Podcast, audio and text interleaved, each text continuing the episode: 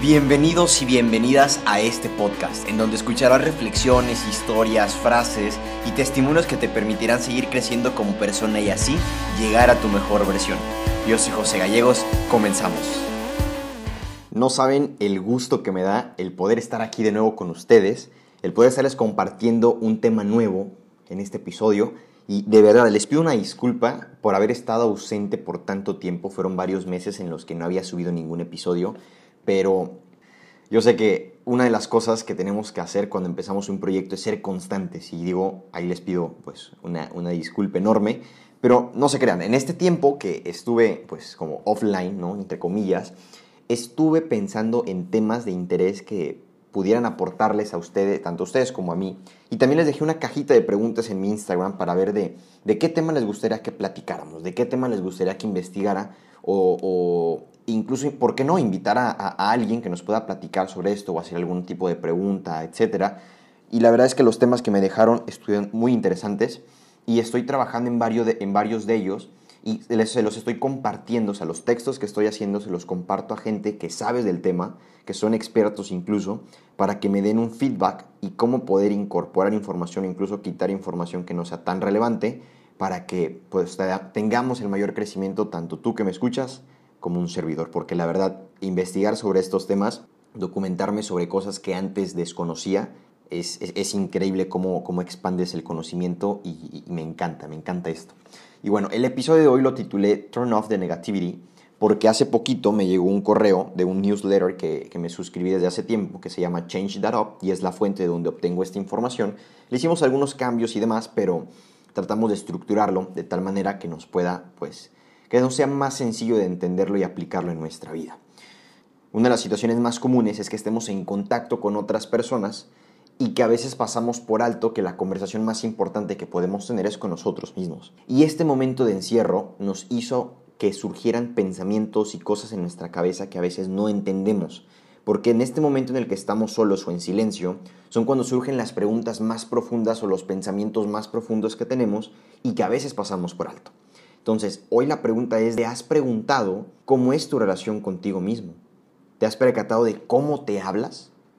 Muchas veces uno mismo puede ser su peor enemigo a través de este diálogo interno negativo y siendo demasiado autocrítico. Por eso el título del episodio de hoy se llama Turn Off the Negativity, porque hoy te quiero compartir cinco formas de calmar esas voces negativas que hay en tu cabeza para cambiar la manera de pensar y de vivir.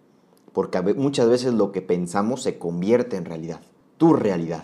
Entonces hoy son cinco las formas que nos recomiendan para poder calmar estas voces. Y el primero es, ser consciente de esa tendencia de enfatizar demasiado lo negativo y que pasas por alto lo positivo. A veces nos es más fácil identificar solamente nuestros defectos, las cosas que no nos gustan de nosotros, que pasamos por alto las cosas positivas que tenemos, nuestras virtudes, nuestras habilidades, nuestros gustos. Y, esto a veces provoca un bloqueo mental y hace que filtremos lo positivo y que solamente lo negativo entre a nuestra vida y se quede. Y a la larga esto también nos produce un daño. Nos, nos afecta ya sea de manera psicológica, emocional, en autoestima, o incluso física. Entonces, hoy hay que tratar de hacer todo lo posible para ser consciente de cuándo tiendo a tener estos pensamientos negativos ante cierta situación, ante ciertos comentarios, ante ciertas reacciones, no sé, y tratar de entenderlos. La segunda forma es trata de no concentrarte en los extremos. Desde chiquitos creo que a muchos nos han enseñado de que, a ver, o sea, o es blanco o es negro, o es todo o es nada y apenas consigues, no sé, algo que sea un tono gris o un punto medio, o ya sea un tono gris claro, un tono gris oscuro, te dicen es que, o sea, fracasaste, ¿no? Y creo que esta es una de las partes muy importantes porque el hecho de que algo no sea perfecto no significa que sea, que sea un fracaso. Digo, todos queremos conseguir las cosas como nosotros las pensamos, pero muchas veces tenemos que ser flexibles a que, ok, no logré, no sé, tenía pensado lograr eh, si tienes un emprendimiento, venderle a 10 clientes. Ah, le vendí solamente a 9. No, soy un fracasado. Brother, le vendiste a 9 y eso generó ingresos en tu negocio. Eso también es bueno. Ok, vendiste a 9, te faltó uno. Pero eh, eh, no, no, es de, ah, me voy a conformar porque hoy vendí 9 y ya no voy a buscar superarme. Para nada. Simplemente es estar consciente de lo que estás haciendo. Fue todo lo que pudiste hacer de acuerdo a tus posibilidades. y qué es bueno, ¿ok?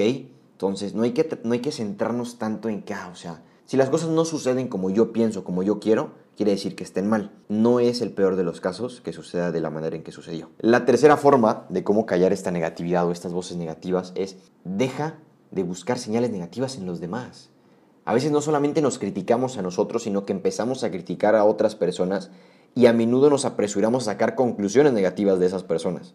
Especialmente cuando se trata de interpretar ciertos signos o maneras de comunicación, en que ahorita con la era digital en la que nos encontramos, si enviamos un mensaje breve o enviamos, no sé, como le dicen, enviamos la Biblia a una persona y solamente me contesta, ok, gracias, ya no lo tomamos muy personal de que, ah, es que eh, no me quiere, no le importo, que fea persona, es bien seco, etc. O a veces ni siquiera te responde.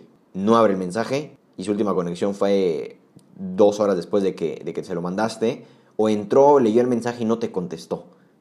Y empezamos a sacar estas conclusiones negativas que nos causan preocupación, dolor, frustración e, y a veces estrés innecesario. Entonces, estas señales como negativas de empezar a como a tipo juzgar a las personas o a hacer suposiciones hace que en nuestra mente surjan pensamientos negativos. Uno de los acuerdos que menciona el doctor Miguel Ángel en su libro Los Cuatro Acuerdos es que no hay que hacer suposiciones. Pregunta. Si no te contestó, trate de aclarar las cosas. A lo mejor creyó que mandó el mensaje y no se envió, o tuvo un, inconveniente y abrió el mensaje por error y después le pasó por alto, o tuvo una situación complicada, no sé. Puede pasar que no te contesten por muchísimas razones que a veces desconocemos o que ni nos pudiéramos imaginar. Entonces, hay que tratar de no buscar este tipo de señales y, y, pues mejorar la comunicación, ¿no? La cuarta forma es identifica el diálogo interno negativo. Y creo que ese es de los primeros pasos que deberíamos de estar haciendo. Porque cuando es que surgen estas frases, estos cuestionamientos, estas críticas, esta forma de lastimarte a ti mismo incluso a veces. Para cambiar nuestra forma de pensar debemos de ser conscientes de nuestros pensamientos. ¿Y cómo vamos a ser conscientes de nuestros pensamientos si nunca nos hemos detenido a ver qué es lo que pasa por mi cabeza? A veces no sabemos qué hacer con estos pensamientos, a veces no sabemos qué hacer con lo que se nos viene en la cabeza cuando estamos en silencio y como no sabemos qué hacer, nos da miedo, nos preocupa, preferimos estar inmersos en el ruido. El próximo episodio se va a tratar sobre eso, la importancia del silencio. Y les voy a compartir varias anécdotas que a mí me han pasado estando completamente callado a pesar de que me encanta estar hablando y creo que es una de las razones por las que empecé este podcast, porque me gusta compartir, me gusta dialogar con las personas, pero también me gusta estar en diálogo conmigo. Y a veces el mejor diálogo para mí es estando en silencio. Les voy a compartir eso que, que, al menos a mí me ha ayudado muchísimo. Y volviendo a esta cuarta forma de identificar este diálogo, en lugar de ignorarlo, o sea, de ignorar estas frases que se nos vienen en la cabeza, o ser como ciegamente esclavos a ellos, porque o sabemos que ahí están, pero no somos conscientes de ellos, no les prestamos atención, debemos de enfocarnos de a ver, o sea, ¿por qué? ¿Qué es lo que me estoy diciendo? Y documentarlo. Y una de mis amigas, psicóloga, me decía, yo tengo un diario. Y en ese diario yo anoto cómo me sentí hoy, si me pasó alguna situación difícil, si me pasó alguna situación complicada, porque una, si es algo muy feliz, qué bonito poder recordarlo mientras lo estoy, mientras lo estoy escribiendo. Y si fue algo muy feo, también es bonito escribirlo porque siento cómo libero esa presión de mí y se queda plasmado en esa hoja. Y luego lo puedes volver a leer si quieres, si no, no pasa nada, pero al menos ya estás entendiendo qué fue lo que pasó acá adentro, en tu cabeza.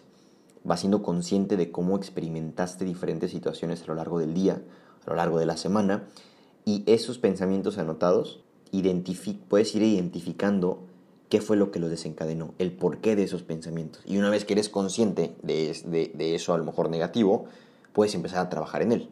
La quinta forma es agradece. Yo sé que vas a decir, ¿cómo crees que voy a agradecer en una situación tan complicada, en una situación en donde incluso pues ha sido o, lo considero el peor momento de mi vida? Pues déjame decirte que incluso en esos momentos hay que agradecer. Es complicado, pero te cambia muchísimo la manera en la que ves las cosas. Agradecer simplemente te hace ser consciente del aquí y el ahora y como dice la frase que a lo mejor la has escuchado de algún familiar, no hay mal que por bien no venga. En una situación complicada te das cuenta de muchísimas cosas y yo lo veo en el fracaso. Yo antes jugaba fútbol y cuando perdimos la final para ganar el bicampeonato y podernos ir otra vez a ese torneo nacional que tanto habíamos soñado todos y que nos preparamos por muchísimo tiempo, agradecí por haber perdido. Porque si no hubiéramos perdido, no nos hubiéramos dicho esas palabras entre compañeros, no nos hubiéramos abierto en que gracias por todos estos momentos que compartí contigo en el campo, gracias porque pues somos más que un equipo, ¿no? Que se escuche cursi, cliché o como le quieran llamar, somos una familia, o sea, convivimos tanto tiempo y pasamos por muchísimas cosas que hoy llegamos a este preciso momento. Se dieron las cosas como se tenían que dar y te agradezco por todo lo que hiciste. Igual en los momentos difíciles de nuestra vida, agradecer porque no sé, a mí me desespera mucho el estar en clase, en la computadora, porque semestre, ciberescuela, que haya gente al otro lado trabajando y que escuche muchísimo ruido y que esté puesta la música y que esté pasando, no sé, el de los troles y luego, pues a lo mejor iba hablando por teléfono y papá también en el trabajo, no sé, tanto ruido que me desespera, pero en ese momento digo, gracias porque puedo escuchar, gracias porque puedo escuchar a mis familiares, Gracias porque, no sé, el señor de los troles está haciendo su lucha y está trabajando y me demuestra, me hace entender que todo es posible si le pones esfuerzo, dedicación y compromiso. Entonces, sigo, lo sigo escuchando, ese ruido que está a mi alrededor, pero agradezco porque lo puedo escuchar. Y sigo en mi clase, ¿no? Y trato de, de mantener como esa paz, ¿no? Entre comillas. Entonces, en este mismo cuaderno donde notaste ese diálogo interno que ya identificaste, puedes utilizar una sección para anotar tu agradecimiento. En las mañanas cuando te levantes, antes de agarrar el teléfono, mandarle mensaje a tu novia, a tu novia, a tu amigo, a tu daily chat, a quien sea, subir una historia a Instagram, agarra ese cuaderno y anota por qué estás agradecido. Cinco cosas, mínimo. Si quieres anotar más, adelante. Yo sé que el, número cinco que dices, ay, es súper fácil agradecer por cinco cosas. Haz la prueba y me platicas cómo es que te va porque a veces es complicado, porque decimos, no, no, o sea, me enfoco tanto en lo material que estoy viendo que yo sé que hay algo más que puedo agradecer. Y ahí empiezas a buscar cosas y dices, estoy agradecido de verdad con esto. Entonces hoy te invito a que pongas en práctica estas cinco formas para poder calmar esas voces negativas en tu cabeza y no nada más pueda cambiar tu situación personal, sino que cambie tu vida y la manera en la que vives este encierro, porque vamos para largo desafortunadamente, es nuestra realidad. Sé consciente de cuándo tiendes a traer más cosas negativas a tu cabeza cuando pasas por alto lo positivo. Trata de no concentrarte en los extremos. 3. Deja de buscar señales negativas en los demás. 4. Identifica ese diálogo interno negativo para que puedas trabajar sobre él. Y el quinto, agradece. Por muy mínimo que sea, pero agradece por todo.